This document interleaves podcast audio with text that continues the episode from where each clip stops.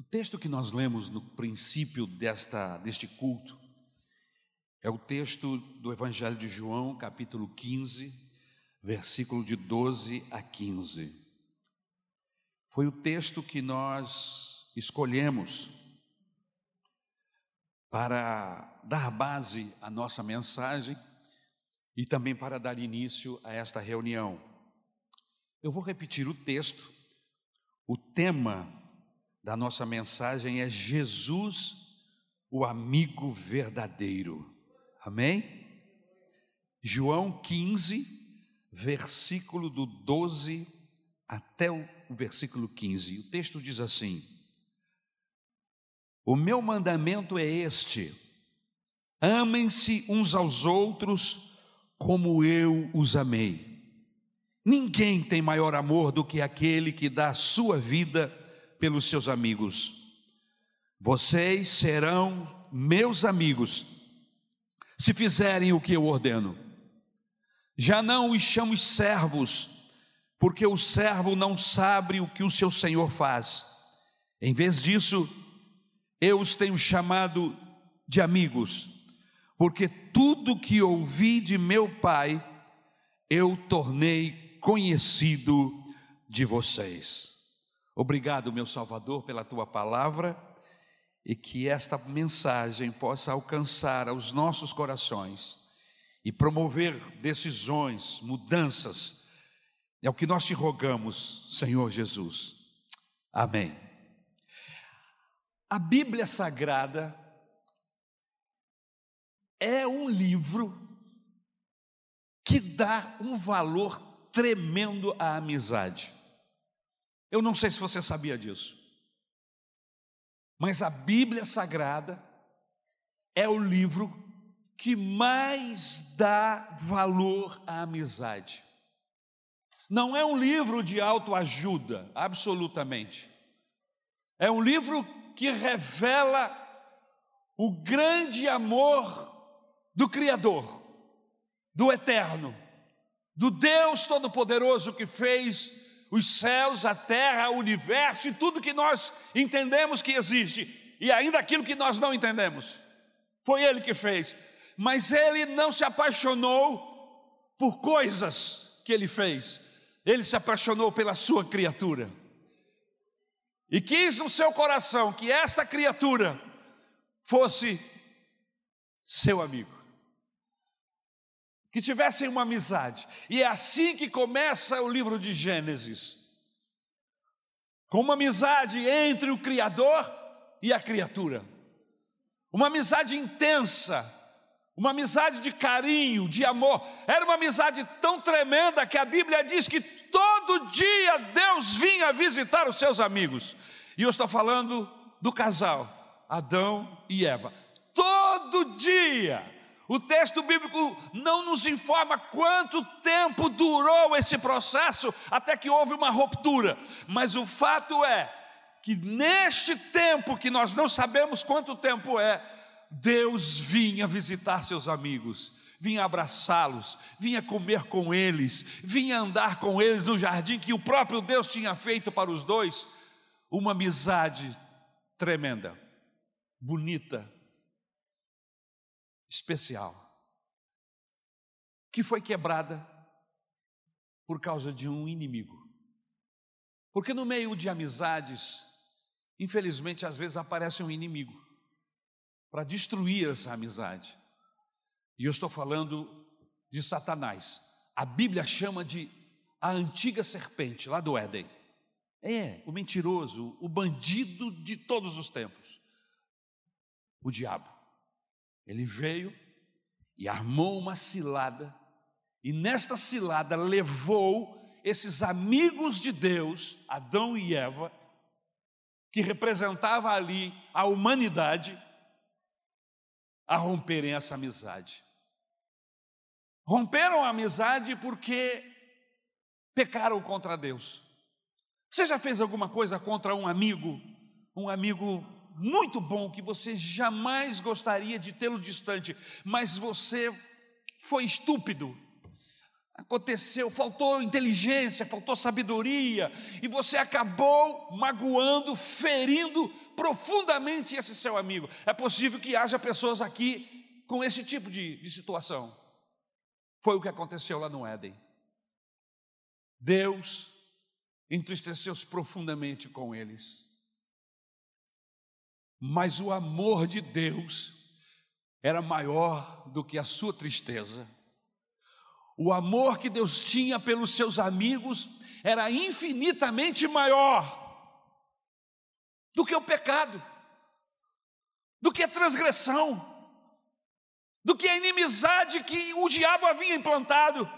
E desde então, Deus elabora um projeto de resgatar esses seus amigos outra vez, de trazer estes amigos para perto de si outra vez. E esta é a história da Bíblia. É a história de um Deus apaixonado pela sua criatura.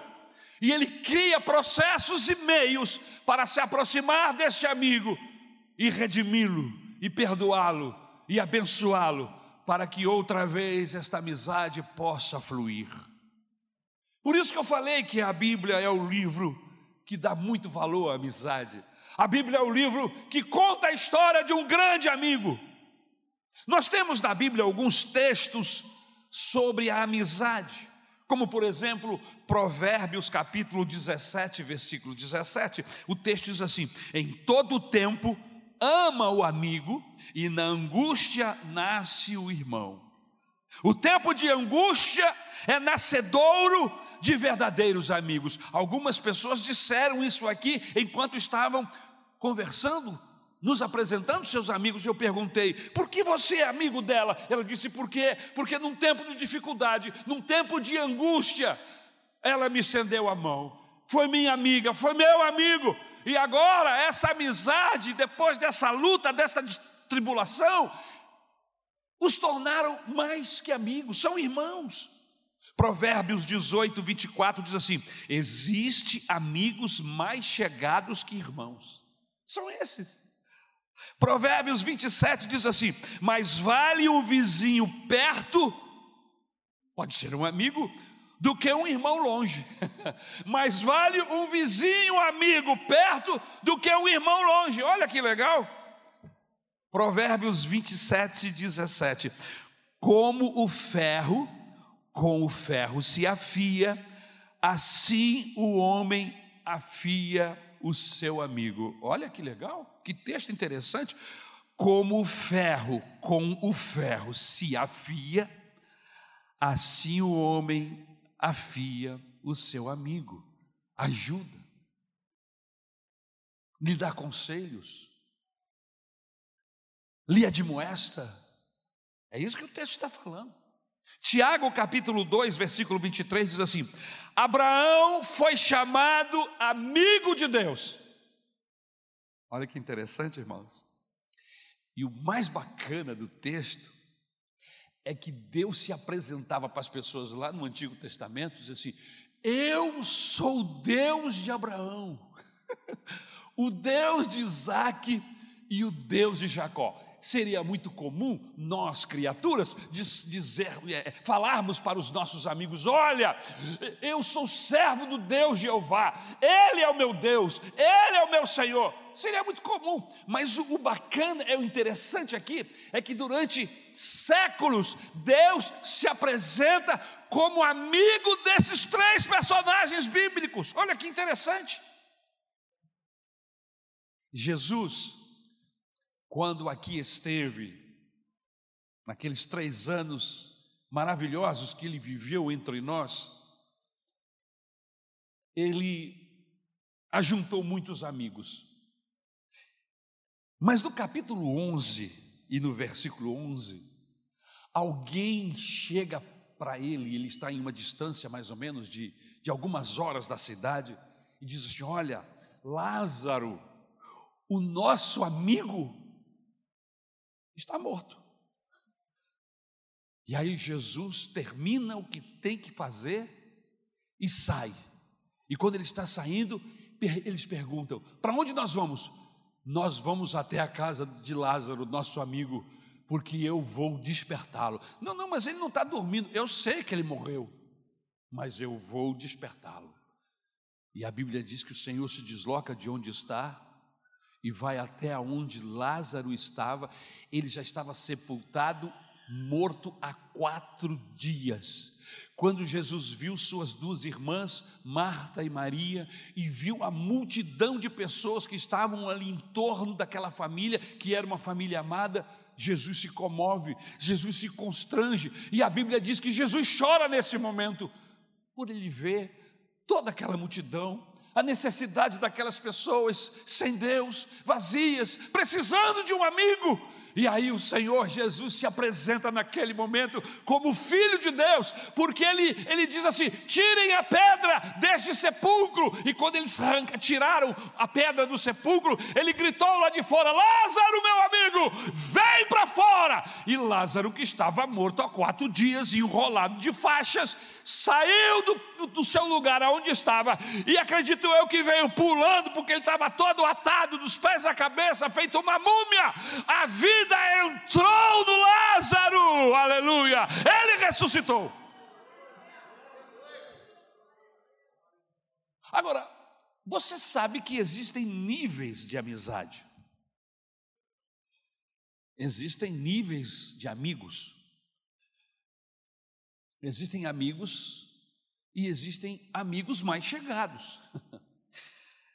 Jesus ele tinha muitos amigos, muitos. Mas dentre todos esses muitos amigos que ele tinha, porque aonde ele estava, juntava-se sempre uma multidão de pessoas, ele tinha 70. 70 amigos que o acompanhavam, que o apoiavam, que estavam com ele. Mas o interessante é que dentre esses 70, tinha doze, doze apóstolos, doze homens que comiam com ele, que compartilhavam da sua vida, da sua história, do projeto de Deus, doze homens excepcionais. E dentre esses doze homens, haviam três que ainda eram mais chegados ainda. Amigos esses que diz o texto que era João, Pedro e Tiago.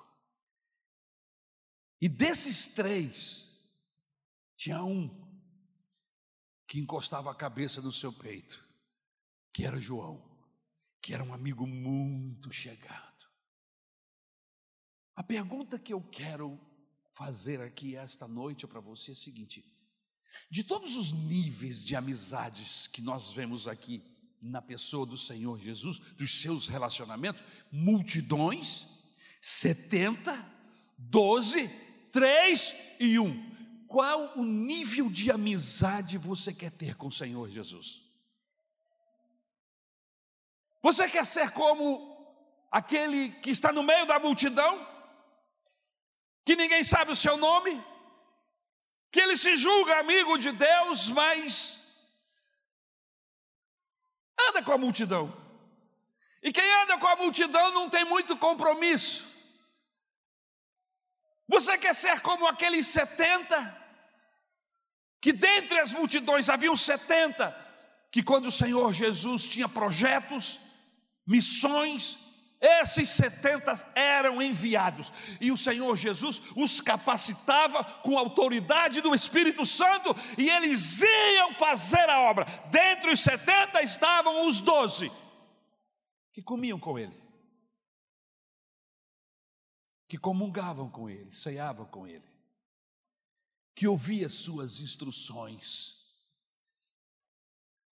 E dentre esses doze, três Houve um dia que o Senhor Jesus subiu até o monte, e lá nesse monte só tinha esses três com ele.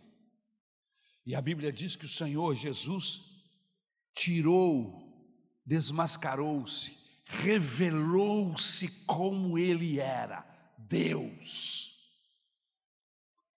A luz do Senhor brilhou ele brilhou.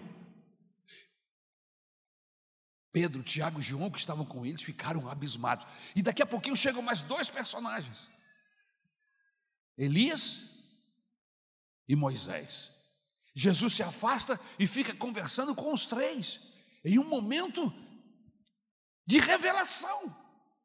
Revelação que dentre toda aquela multidão, dentre todos os setenta e os doze, só aqueles três puderam ver, sentir. Pedro ficou tão entusiasmado que disse a Jesus: Jesus, vamos fazer aqui uma tenda para Moisés, outra para Elias e outra para ti, e vamos ficar aqui, não vamos descer mais, vamos ficar aqui, porque aqui está bom demais.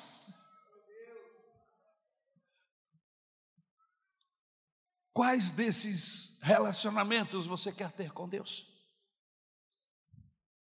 Queridos, precisamos ter amigos que não apenas nos faça sorrir, que conte boas piadas, que sejam brincalhões. Nós temos amigos assim, que quando entra na nossa casa é um riso só. A gente fica alegre porque a pessoa é, é para cima, é bom demais ter gente assim perto da gente, mas espera aí, nós não precisamos de amigos só para isto, apenas para isto, mas nós precisamos de amigo que nos aconselhe, que nos confronte. Você já teve um amigo que confrontou você? Amigo geralmente é aquele que tem coragem para chegar perto de você e falar assim: Você quer uma balinha? Por quê? Estou com mau hálito? Está com mau hálito.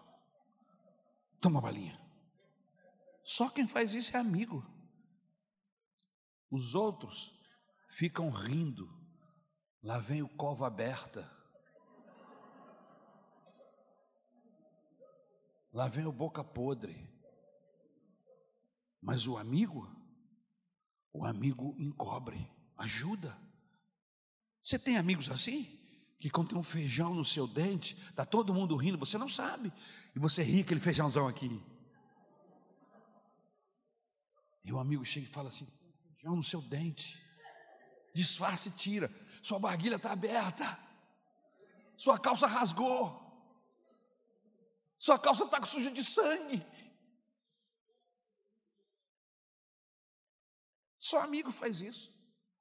Os outros, os outros ficam rindo. Quando não, ficam quietos, não falam nada. Amigo que possamos contar quando precisamos ser confrontados. Existem amigos, e a gente quer ter esses amigos, não é assim?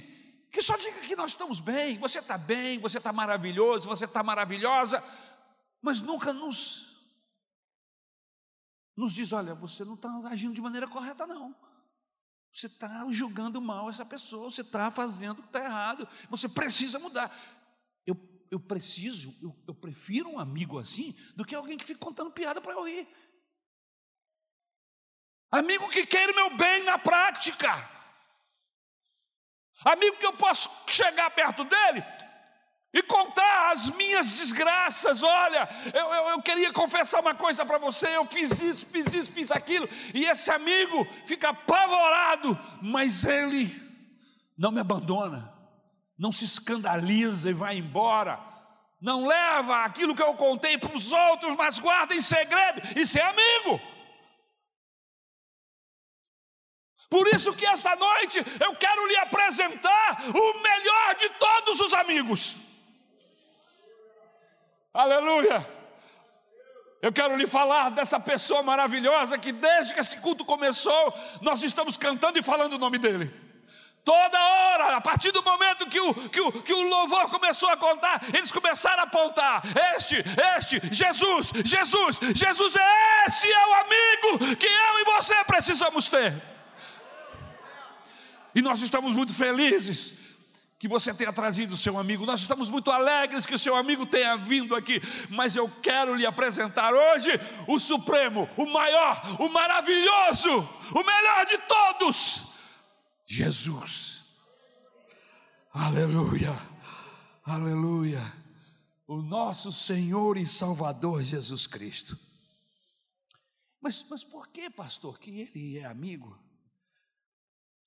Porque ele mesmo se apresenta, ele mesmo diz que é amigo. O texto que nós lemos diz assim: não chamo servo, não os chamamos de servo, porque os servos não sabem o que o Senhor faz, mas os chamamos de amigos. E aí ele diz isso.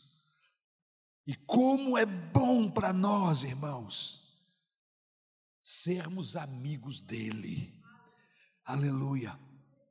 Porque ele diz que quando nós somos amigos dele, aleluia, tudo que estiver no coração do Pai, ele vai revelar para os seus amigos. Olha que maravilha! Você já imaginou? Você tem alguém lá no céu que fica contando tudo que está no coração de Deus para você. Esse é Jesus, ele é seu amigo. E porque Ele ama você, e Ele sabe que Deus ama você também, então Ele é uma espécie de mediador entre você e o Todo-Poderoso, e o grande eu sou, e o Deus Criador. E este Jesus, desde que levantou-se da cova, desde que foi morto e ressuscitou ao terceiro dia, ele não faz outra coisa senão falar de você para Deus e falar de Deus para você através do seu Espírito Santo.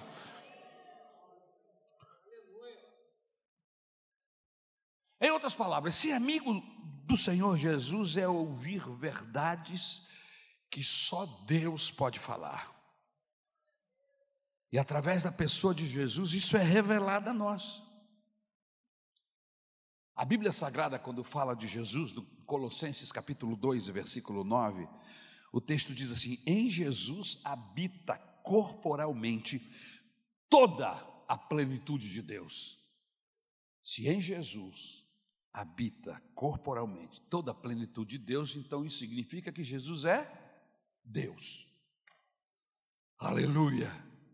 Por isso, porque Ele é Deus, é que Ele pode dizer, aleluia, para você, para mim, que quer ser nosso amigo, aleluia. Por quê? Porque somente Ele pode trazer informações do céu para nós.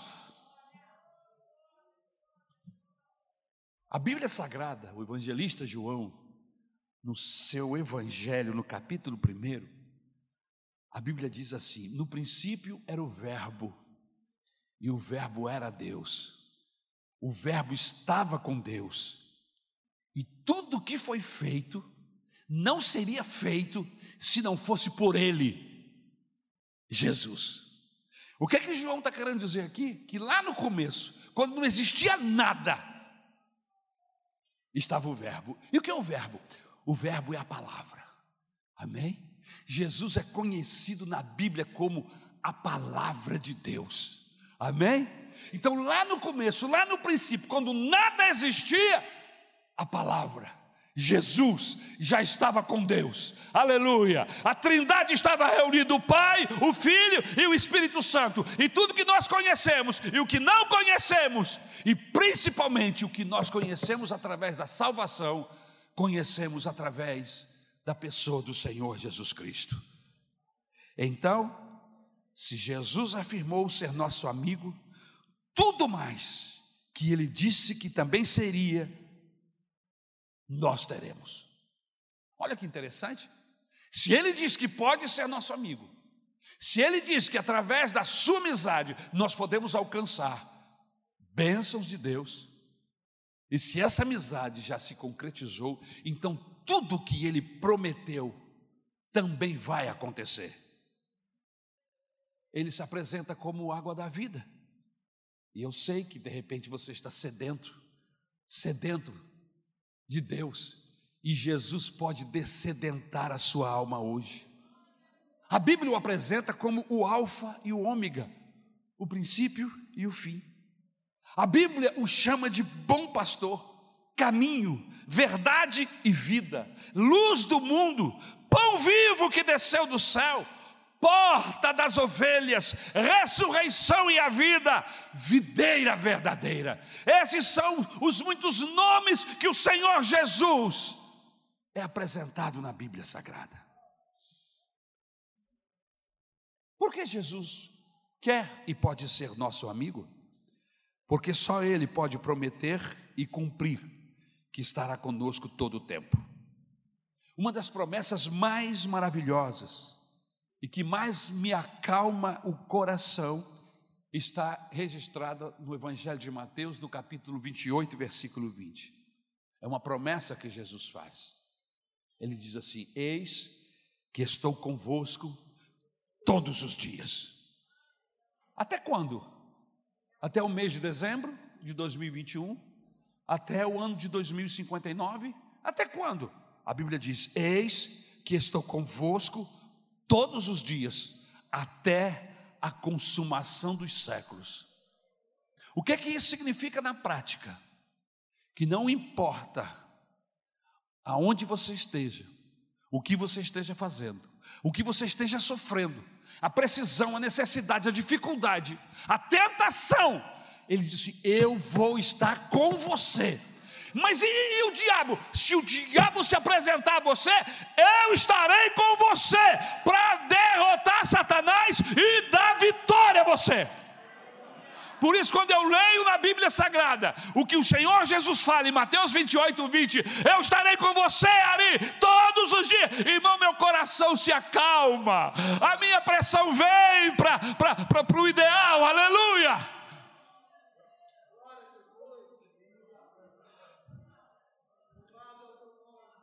Muitos maridos, esposas e pais também prometem estar com seus entes queridos em todo o tempo. Mas muitos desses maridos, esposas, esposos e pais só fazem promessas. Não conseguem cumprir suas promessas, por quê? Porque são limitados. Mas Jesus não. Ele pode estar porque ele tem atributos que só a Trindade possui, possui. E quais são os atributos de Jesus? Ele é onipotente. O que, é que significa isso? Jesus diz: Todo poder me foi dado nos céus e na terra. Você sabe o que significa todo poder? Imagine uma caixa com todas as laranjas. E ele disse: São todas minhas. Quantas laranjas ficaram? Mas e o capeta, pastor, e, o, e os demônios, Jesus disse: Todo poder me foi dado nos céus e na terra. Significa que Ele é mais poderoso do que qualquer força humana, do que qualquer força espiritual. Ele é mais poderoso, aleluia. Por isso, que andar com Jesus não é ter uma religião, aleluia, é ter Deus dentro de você, é ter Deus dentro da sua casa, é ter Deus no seu trabalho, é ter Deus no seu caminho, não é religião apenas. Aleluia, mas Ele é onisciente. Por que onisciente? Porque sabe de tudo, não há nada que fuja ao seu entendimento. A Bíblia, quando fala disso, diz assim: a respeito dele. As palavras não me vieram à boca e ele já as conhece. Isso é onisciência, ter ciência de tudo que está acontecendo, de bom ou de ruim, dentro do meu coração, dentro da minha, da, das minhas entranhas, das suas também. Ele sabe de tudo, por isso que nós não podemos esconder nada de Deus, porque Ele nos conhece. A melhor coisa que podemos fazer é nos render a Ele e dizer: Senhor, tu sabes de tudo, sabes quem eu sou, de onde eu vim, para onde eu estou indo, tu me conheces, sabe de tudo, me ajuda.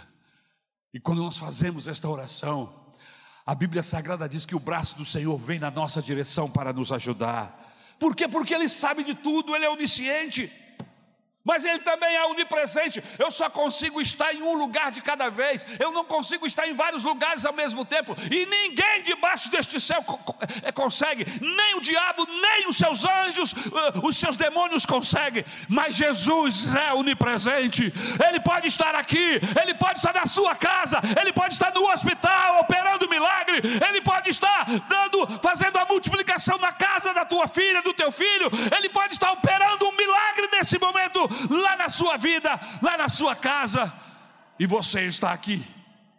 porque Ele também está aqui. No Salmo de número 23 diz assim: Ainda que eu ande pelo vale da sombra da morte, não temerei mal algum, porque tu estás comigo, a tua vara e o teu cajado me consolam. Mas por que Jesus é o melhor amigo? Porque só Ele pode nos livrar do inferno. Tem gente que fica escandalizada quando falamos de um Deus de amor e ao mesmo tempo do inferno. O próprio Jesus nos evangelhos, por várias, várias vezes, falou sobre o inferno. E uma das maiores mentiras do diabo é fazer com que as pessoas pensem que o inferno não existe, que o inferno é aqui mesmo. Aqui se faz, aqui se paga. É um engano. O inferno é uma doutrina bíblica, é uma doutrina bíblica. Eu poderia pregar sobre o inferno durante horas aqui. É que eu não tenho interesse de falar sobre isso, eu prefiro falar do céu. Mas o inferno é real. Agora, o inferno não foi feito para mim nem para você, você sabia disso? Deus não fez o inferno para a sua criatura amada. Ele fez o inferno para Satanás e seus anjos que se rebelaram contra ele. Mas infelizmente esse inimigo, arqui-inimigo, ele vem trabalhando e infernizando e acorrentando, enganando milhares de pessoas que deixam de andar, de servir a Deus, para viverem as suas vidas pensando que estão livres e na verdade estão acorrentadas a um processo maligno. Mas esta noite, esta noite Jesus está aqui e se você quiser, ele pode quebrar essas cadeias e você vai ficar livre. Em Mateus 25, 41 diz exatamente isso: que o inferno foi feito para, para o diabo e seus anjos. O ser humano que não entregou sua vida a Cristo, infelizmente, não existe meio termo. Ou você está na luz, ou você está nas trevas. Não há como remediar isso. Há como mediar. E Jesus é o mediador. Por isso, nosso conselho esta noite é que você não saia deste lugar sem ser abençoado pela salvação do Senhor Jesus Cristo, que hoje gratuitamente nos oferece, aleluia. Em Mateus 10, 28 diz assim: Temei aquele que pode fazer perecer no inferno a alma e o corpo. Apocalipse 21, 20, 15 diz assim: Se alguém não foi achado no livro da vida, esse foi lançado dentro do lago de fogo. O que acontecerá no inferno? Mateus 25, 30. Lá haverá pranto, ranger de dentes. Marcos 9, 41. Lá, como um bicho que não morre e fogo que nunca se apaga. É assim que o inimigo, os seus demônios estarão e o alvo dele é levar a mim, é levar você. Mas há poder no sangue de Jesus para quebrar essa malignidade, esse desejo maligno e nos levar para Deus, aleluia. Só em Cristo Jesus nós estamos protegidos da ação terrível do enganador, do maligno. Porque Jesus é o melhor amigo? Porque só Ele pode me levar para o céu. Só Ele pode dar vida eterna. No Evangelho de João, capítulo 3, versículo 16, diz assim: Porque Deus amou o mundo de uma tal maneira que deu, doou o seu Filho unigênito, para que todo aquele que nele crê não pereça, mas tenha a vida eterna. Não somos crentes para que Jesus nos dê um bom casamento apenas, um carro. O pastor testemunhou há pouco que ele tinha uma boa condição, tinha um apartamento próprio, tinha um belo um carro, tinha uma esposa bonita que ele amava, uma família, e de repente tudo isso se perdeu. E se não fosse Jesus ter entrado na vida dele e mudado a sua mente, mudado o seu coração, Sabe-se lá aonde ele estaria hoje? Sabe-se lá aonde eu estaria hoje? Se não fosse a mão de Jesus me guardando e me ajudando na minha adolescência, infância, adolescência e juventude. Em João, no capítulo 14, Jesus nos faz uma promessa poderosa. Eles estavam questionando a Jesus sobre crer em Deus, e Jesus disse assim: Vocês creem em Deus? E eles disseram: Cremos. E ele falou assim: Mas creiam também em mim, acreditem também em mim. Na casa de meu pai há muitas moradas, e eu vou construir mais. Há muitas moradas para onde eu vou. E eu quero construir mais moradas porque eu quero que aonde quer que eu esteja, vocês estejam também. Em outras palavras, Jesus estava dizendo: acreditem, há um céu, há um paraíso, há um lugar aonde todos aqueles meus amigos estarão comigo para sempre. Essa é a grande promessa de Jesus para os seus amigos. E como é que eu faço isso, pastor? Como é que eu me torno amigo de Jesus? É só você confessar. Paulo, quando escreve aos Romanos, no capítulo de número 10, no versículo 9, ele diz assim: Se com a tua boca confessares ao Senhor e com teu coração creres que Deus o ressuscitou dos mortos, você está salvo. Ué, mas é simples assim? Simples. Você não tem que dar dinheiro, você não tem que subir escadaria de escada, de, de, de, joelho, você não tem que pagar nenhum tipo de promessa e nem juntar nenhum tipo de valor. Basta você abrir o seu coração esta noite e confessar Jesus como teu Senhor e como teu Salvador, aleluia! E Ele vai entrar no seu coração, aleluia. Aleluia.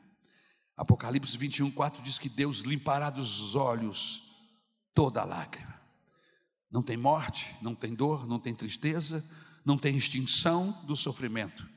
O céu é a maior esperança do cristão, porque você serve a, a Jesus e Jesus nos garante o que está escrito na Sua palavra. Inclusive, Aqui para nós eu só queria te dizer uma coisinha antes de nós orarmos e terminarmos essa reunião. A gente fala do céu, que é um paraíso, que é um lugar maravilhoso. Eu só queria te dizer uma coisa: o céu só é céu porque Jesus mora lá. Se Jesus não morasse lá, lá não seria o céu. Aonde você quer chegar? Eu quero chegar que aonde Jesus estiver, ali será o céu. Então, então, pastor, se eu abrir o meu coração esta noite e convidar Jesus para morar no meu coração, é isso. É isso, o seu coração vai ser o céu. Mas é possível viver o céu neste planeta com tantas dificuldades, com tantos problemas, com a ação do inimigo e dos nossos governos malignos, e, e, enfim, é possível. É possível sim, é possível viver com paz, é possível viver uma vida abençoada sim.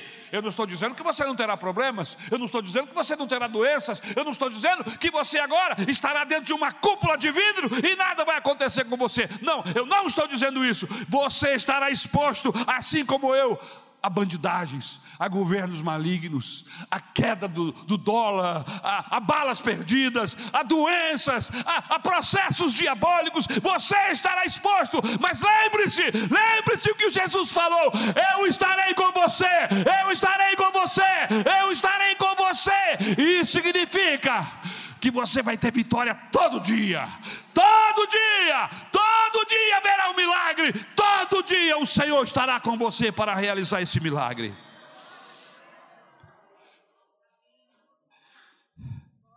Aleluia. 1 Tessalonicenses capítulo 4, versículo 13 diz que quem seguir a Jesus e tiver morrido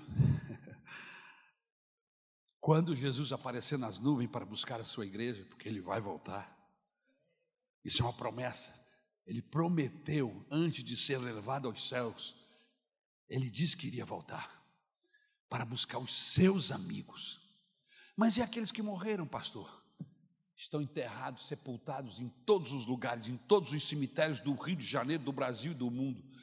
Mas quando Jesus aparecer nas nuvens, a Bíblia diz em Tessalonicenses capítulo 4, versículo 13, que ao toque da trombeta, quando Jesus aparecer nas nuvens, algo poderosíssimo, como nunca aconteceu antes, vai acontecer. Em um abrir e fechar de olhos, isso mesmo, em um piscar de olhos, a Bíblia Sagrada diz que os mortos ressuscitarão aleluia, e nós, os vivos, seremos transformados e teremos um corpo igual do Senhor Jesus. E aí, pastor? Aí a Bíblia diz que enquanto o olho está abrindo e fechando, a gente já ressuscitou, já foi transformado com o corpo de Cristo, e agora estamos subindo na direção dele e vamos morar com ele. Eu sou crente por causa dessa promessa. Eu sou crente. Eu sirvo a Jesus por causa desse dia não importa onde eu estiver, do que eu tenha morrido, se foi um avião que caiu no alto mar, ou se esborrachou em uma montanha, ou se eu morri deitado ou sentado, ou sei lá, seja lá porque, não importa, quando meu amigo aparecer nas nuvens, eu vou ressuscitar, aleluia. 1 Coríntios 15, 52 diz que é num momento, num abrir e fechar de olhos, ao ressoar da última trombeta, os mortos ressuscitarão incorruptíveis e nós seremos transformados. E aí diz a Bíblia: tragada foi a morte pela vitória. Onde está a morte, o teu aguilhão? Onde está a morte, a tua vitória? Por causa do poder do nosso amigo Jesus, a morte faliu porque nós ressuscitamos para nunca mais morrer. Vida eterna com Cristo. É isto que a Bíblia Sagrada oferece para aqueles que se tornam amigos de Deus.